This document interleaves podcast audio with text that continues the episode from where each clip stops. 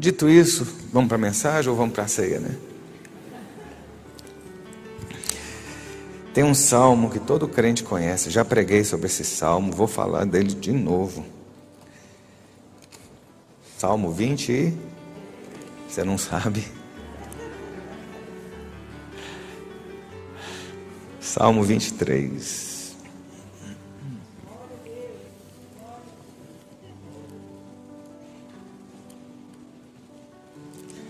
Dá para imaginar que o cara que escreveu isso era um cara que se desse uma espada na mão dele, ele matava 300 pessoas numa facada só?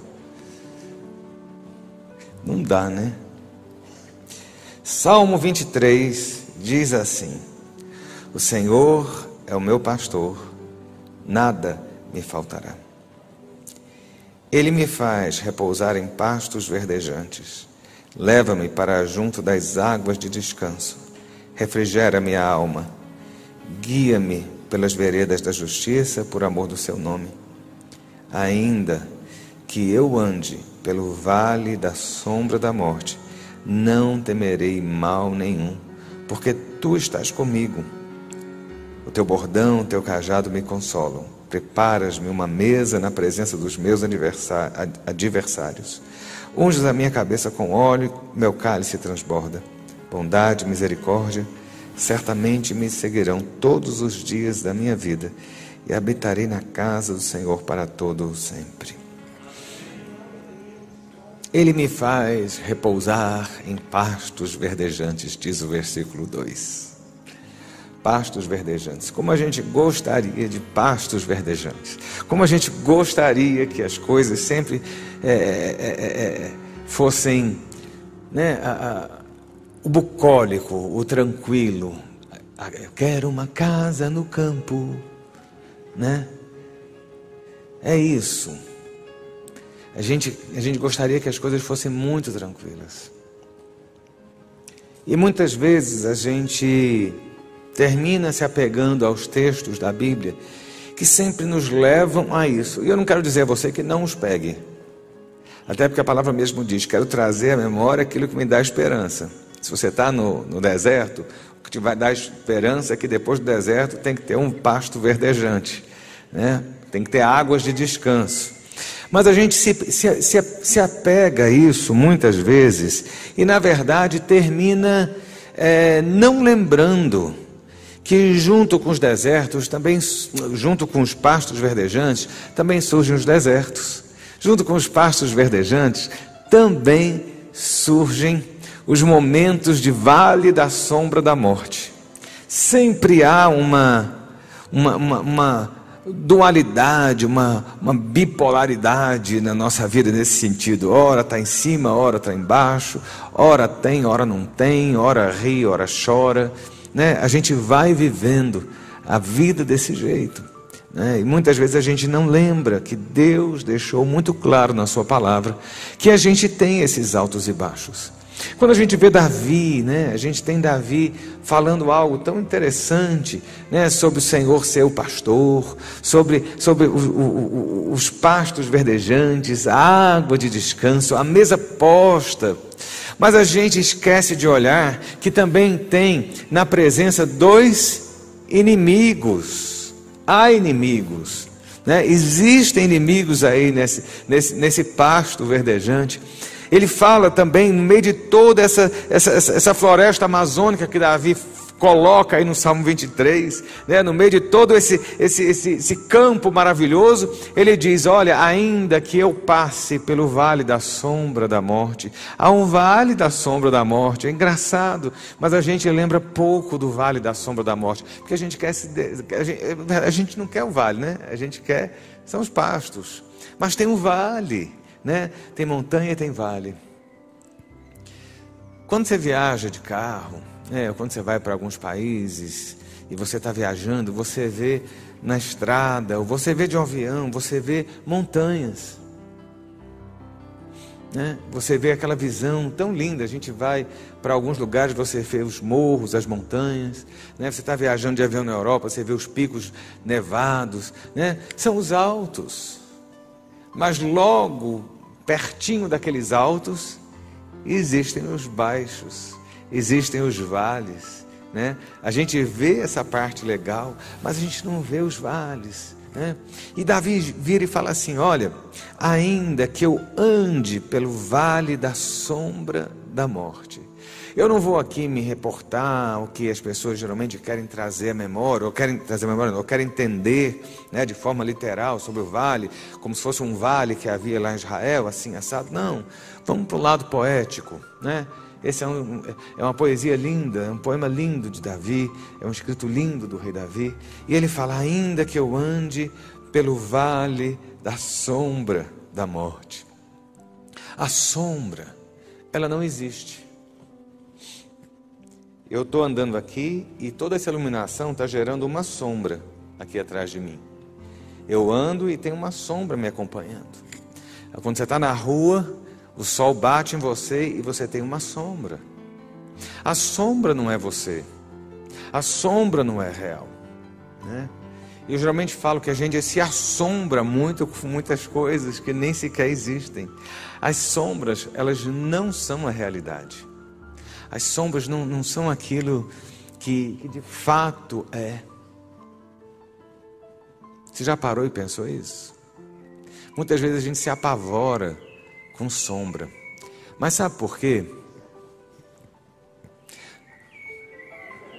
Olha lá.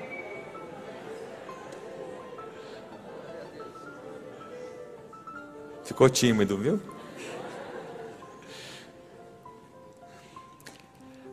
A sombra não é real. A sombra não é real. Mas ela indica uma presença próxima. Eita, agora você vai ficar com medo, né? A sombra não é real, mas ela indica uma presença próxima. Para ter sombra, que é algo que não existe materialmente, tem que ter algo próximo. Né? Aqueles filmes de terror que aparece o cara, é, é, é, só a sombra tipo Alfred Hitchcock, né? Só a sombra lá da faca. Nossa, dá pavor, sabe por quê? Porque atrás daquela sombra tem uma pessoa de verdade. Então assim, eu quero, eu quero que você entenda, Davi vira e fala assim: ainda que eu ande pelo vale da sombra da morte. O vale da sombra da morte traz a morte muito próxima. O vale da sombra da morte traz o inimigo muito próximo. Traz essa materialização muito próxima da gente. É algo que a gente às vezes não entende, não se, não, não se lembra, não, não, não, não, não, não realiza na cabeça, né? Mas essa, essa, essa, essa verdade ela é muito próxima. Só que a gente tem que lembrar que apesar das sombras indicarem uma ameaça, né, nós não estamos imunes às sombras, nós temos o Senhor que nos imuniza da ameaça real. Deu para você entender? Olha, tem sombra da morte. A morte está perto, a morte está próxima, o vale está aí. Mas o Deus que a gente serve caminha com a gente no meio da sombra da morte. E aí, a gente olha a sombra mas a morte vai ter que olhar para Jesus. Entendeu? O negócio, ó, sombra da morte. Eu estou te vendo, mas morte, você está aí? Deixa eu só te lembrar: Jesus está comigo andando, então é com Ele que você vai tratar. É engraçado porque quando eu penso Davi escrevendo isso, eu tento imaginar aonde exatamente. A gente vai para Israel, já tem aí 14 anos. É uma coisa muito interessante, porque realmente, quando se fala assim, o deserto floresceu, a gente tem que entender que Israel é deserto. A gente roda quilômetros e é deserto. Eu fico tentando imaginar o Davi arranjou pastos verdejantes. Hoje a gente vê pastos verdejantes, a gente vê plantação de um monte de coisa, mas porque tem tecnologia. Nós estamos falando aí de 3 mil anos atrás, uma área desértica. Mas mesmo naquela área desértica, Davi consegue ver pastos verdejantes. Mas eu quero lembrar você que essa realidade desértica, essa realidade de, de, de, de, de vales, ela é uma constante, ela é constante, inclusive na vida de Davi. Ela é constante na vida de Davi. Davi sabe, sabia muito bem que ele estava falando, vale da sombra da morte. Havia uma ameaça constante, contínua, contra a vida de Davi. Se você parar e pensar, desde que Davi começa a pastorear um rebanho pequenininho do seu pai, a gente vê a morte rondando a vida de Davi. A gente vê o urso e vê o leão, a gente vê Golias e a gente vê mais intensamente Saul. Havia uma, uma, um vale de perseguição, havia essa sombra que acompanhava Davi. Havia algo que em todo o tempo Davi se virava, para onde ele se virasse, havia uma sombra que o perseguia. Ele sabia do que ele estava falando, sabe? Essa sombra dessa perseguição doentia. E muitas vezes a gente passa por situações assim. Você olha e fala, pastor, eu estou num vale. Quantas vezes eu ouço? Porque crente tem uma linguagem própria. A gente tem a nossa linguagem, não tem? O nosso dialeto próprio. E é legal que só a gente entende. Né, vaso?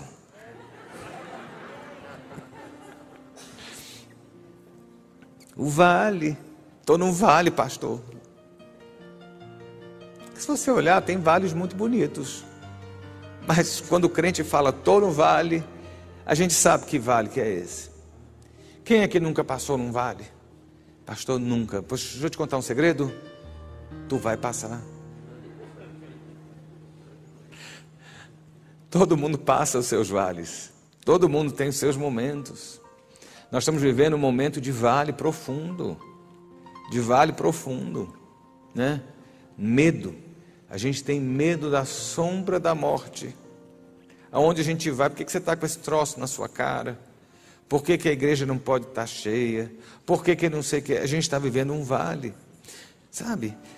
Sabe, aonde a gente vai, a gente está sendo perseguido pela sombra. Davi também estava. Davi também estava. Existem vales, outros que a gente vê na Bíblia, vales de enfermidade, especificamente falando.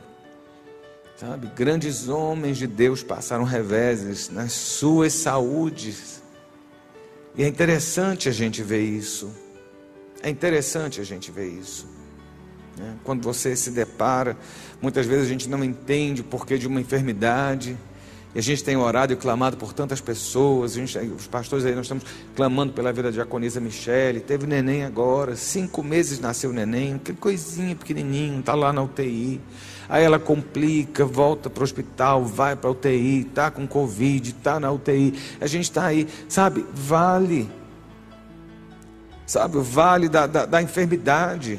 Sabe, Davi estava no vale da perseguição. Sempre tinha alguém perseguindo para tentar destruir. Meu irmão, na vida do crente sempre tem um capeta escalado na sua vida para tentar lhe destruir.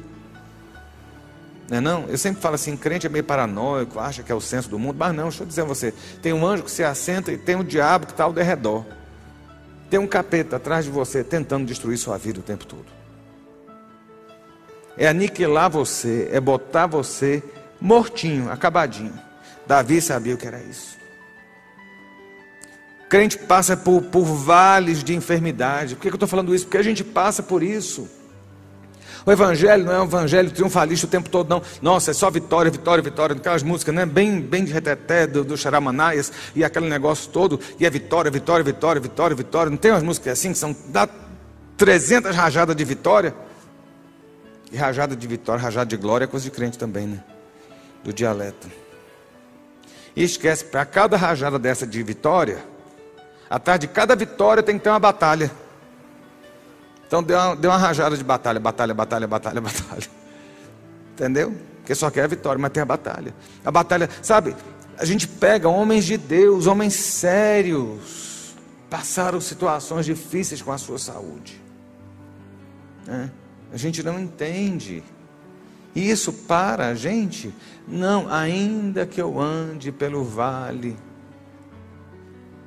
ainda que eu ande pelo vale. Lembra o rei Ezequias? Ezequias era um rei legal, Ezequias era um cara consagrado, Ezequias era um cara de Deus, tinha sido um bom rei ali. Ezequias tinha feito tudo o que era correto, e de repente Ezequias descobre que está com uma enfermidade, e, Deus ainda manda o profeta lá falar assim: ó, chegou a sua hora, chegou a sua vez, é tempo de morrer. Né? Porque a gente só quer cantar, chegou a sua hora. Não tem uma música assim da Ludmilla? Mas chega uma hora que tem uma hora da prova, do vale. Ezequias estava lá todo pimpão, de repente fica doente, e Deus manda falar assim: ó, chegou a sua hora. O vale, o vale da enfermidade. Crente passa por isso, sabe? Existem outros vales, aí eu posso citar vale, um, um vale atrás do outro, né? Vale das finanças, né? quem não? Né? Nesse momento de crise, no momento que a gente está vivendo, quem não passa aperto? sabe? O dinheiro não, não chega até o final do mês. Aí fala assim: o que é que eu vou fazer? Né? A coisa, o empresário quebra, o funcionário perde o emprego, aquele que está fora do mercado não consegue colocação, tudo está ruim, o mundo inteiro está ruim. Você fala assim: o diabo está se levantando contra mim. Não, é o vale, nós estamos num vale, um vale da crise, sabe? E aí você olha na Bíblia, pessoas de Deus passaram por momentos assim. Pessoas de Deus passaram por momentos assim. Lembra a viúva de Sarepta? A viúvazinha estava lá, coitada. Não tinha nem o que comer, nem o beber, sabe? Estava ela e o filho, sabe? E o que, é que ela tinha ali? Um pouquinho de, de, de farinha para fazer um pão, comer e morrer, porque não, não havia mais de onde tirar nada. Há vales, lembra Jó? Meu irmão, na boa, na boa, bota a sua vida e bota a vida de Jó e vê quem quer melhor. Faz assim, Jó, Ricardo. E começa no primeiro capítulo de Jó e vê lá o que é que Jó, que a Bíblia fala sobre Jó nos primeiros capítulos, né? Como é que o diabo vê Jó, como é que Deus vê Jó. Vê se tu está sendo visto desse jeito, cristão. Se compare com Jó. E olha o vale que Jó passou. Pastor, vou sair daqui arrasado hoje, estou no vale. Repara mesmo, se Jó mereceu passar o que passou. A gente tem inúmeras elocubrações, a gente tem inúmeras justificativas, a gente tem dezenas de mensagens, se não centenas, tentando explicar o porquê que Jó sofreu o que sofreu. Mas uma coisa é certa, Jó era melhor do que você é e é melhor, era melhor do que eu sou. E ele passou o que passou. Vale, vale. Mas o nosso Deus, ele é Deus dos altos e ele é Deus dos vales. Ele é Deus dos montes, Ele é Deus das, dos desertos. O nosso Deus é Deus em todo lugar. O salmista diz: se eu, se eu subir aos céus, lá tu estás. Se eu descer ao inferno, lá tu estás. De onde poderei fugir de ti? O Deus que nós servimos está conosco quando estamos no topo, mas continua conosco quando estamos no vale. Ainda que eu ande pelo vale da sombra da morte, não temerei, e é um motivo para não temer, porque tu estás comigo. O Deus que nós chamamos de Deus, o Deus que nós servimos, está conosco, independente das situações. Leva-me às águas de descanso, sabe? Me faz repousar em pastos verdejantes. Eu imagino naquele deserto de Israel um pasto verde. Israel não tem boi, porque não tem pasto. Pelo menos eu não lembro de ter visto.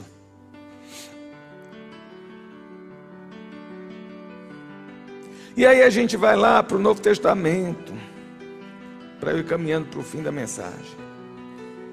A gente fala de deserto como a pior coisa do mundo. A gente fala de vale como a pior coisa do mundo. Mas é melhor estar no deserto com Deus do que no palácio sem Ele. É melhor estar no vale com Deus do que nas montanhas sem Ele. Porque em Deus há consolo, há socorro, sabe? Em Deus há correção, em Deus há provisão. Esse é o Deus que a gente serve. Lá em Marcos a gente tem a história, eu estava ouvindo essa mensagem, eu estava ouvindo uma mensagem sobre esse texto, me chamou muita atenção isso. Jesus estava lá com os seus discípulos e a multidão, sempre tem uma multidão ao redor de Jesus, querendo algo, né? As pessoas sempre estavam atrás de Jesus, atrás de algo, né? Não estou dizendo que isso é ruim, porque ainda bem que a gente tem Ele para recorrer. Né? Jesus estava ali e Jesus havia antes dado instrução aos discípulos, os discípulos tinham ido é, é, andar por alguns lugares e tal, e, e de repente os discípulos vêm para Jesus, os discípulos estavam meio cansados, Jesus também, e aí Jesus vira lá em Marcos capítulo 6, no versículo é, 30 diz assim: Os apóstolos voltaram à presença de Jesus, lhe relataram tudo o que tinham feito e ensinado. E ele lhes disse: Olha que coisa interessante. Venham repousar um pouco à parte num lugar deserto. Ei, crente. Dá para repousar no deserto. Você está ouvindo? Tem alguém no deserto aí? Foi repouse. O Senhor está contigo.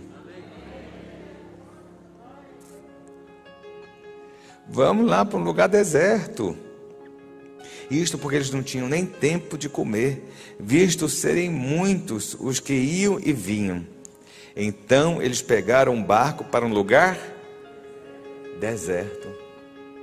Ei, Jeová, fala para o teu povo do deserto. Hoje, é bom deserto? Não. Mas quando a gente está com Jesus, sempre a gente vai estar tá bem.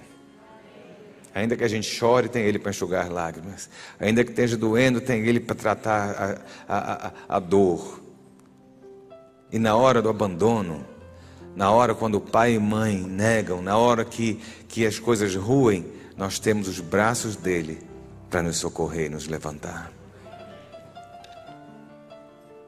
Só que o que aconteceu Jesus vira, vamos para o deserto lá, ficar num, num canto isolado.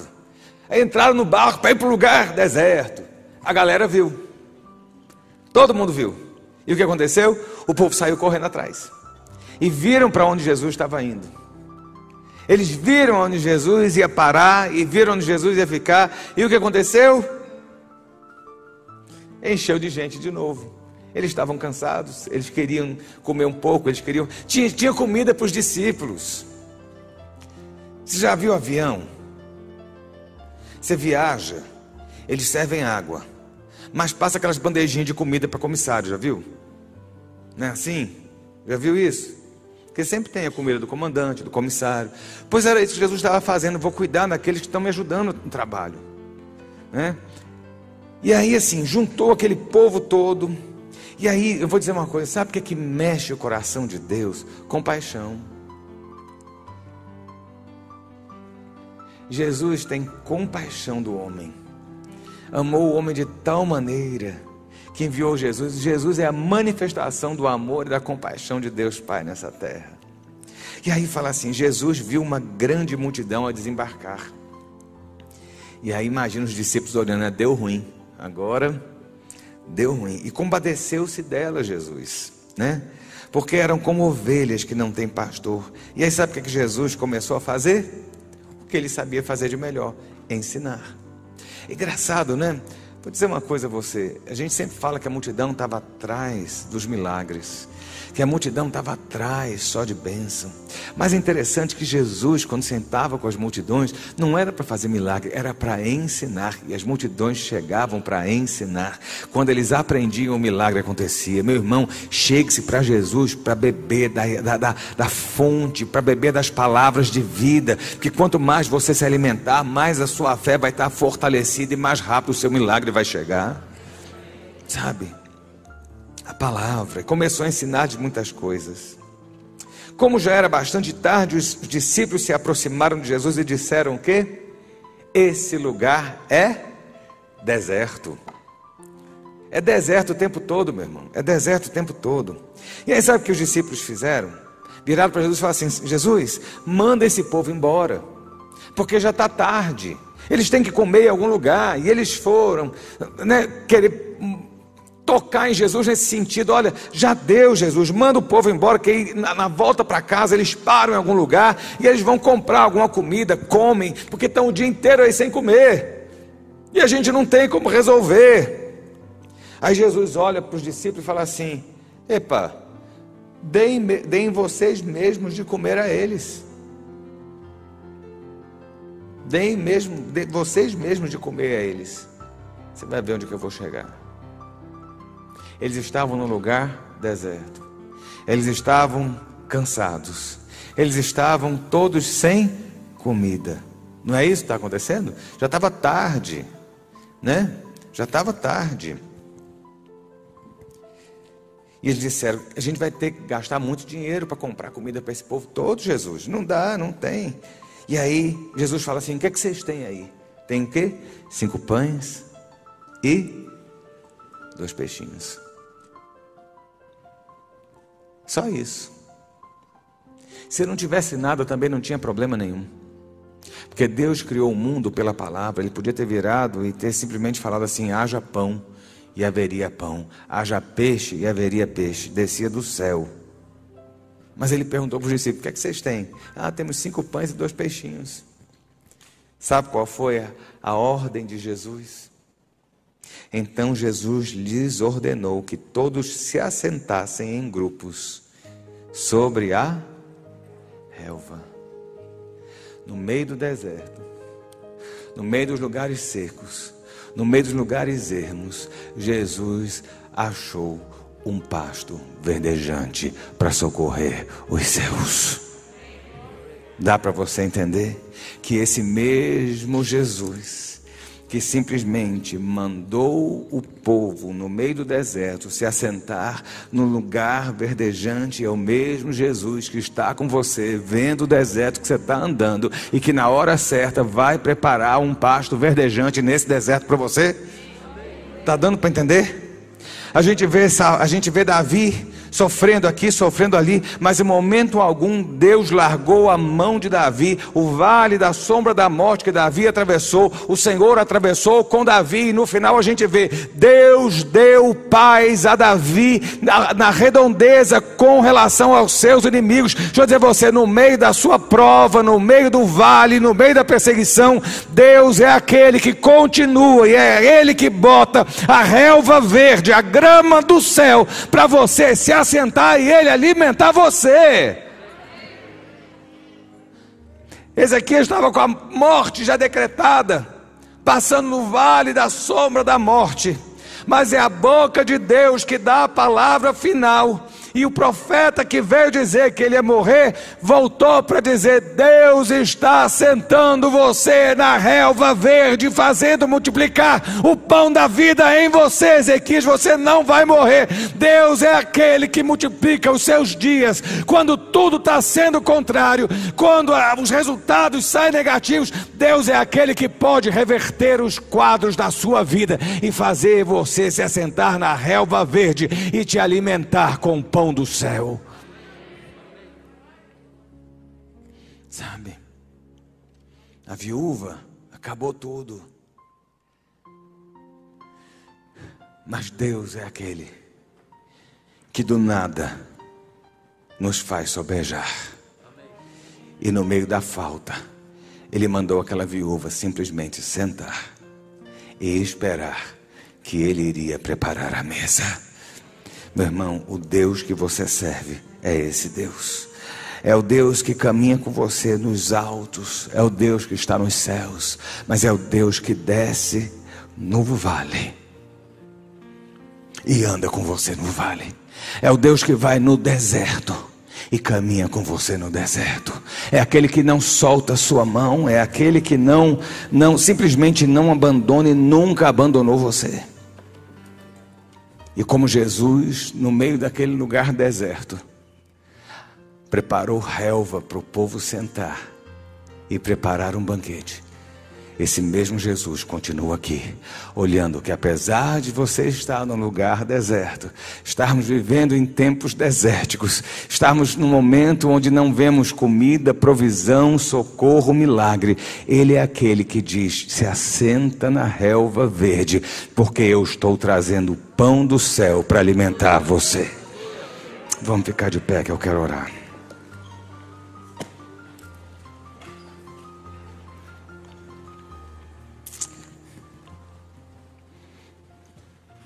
Tem alguém aqui que está no vale?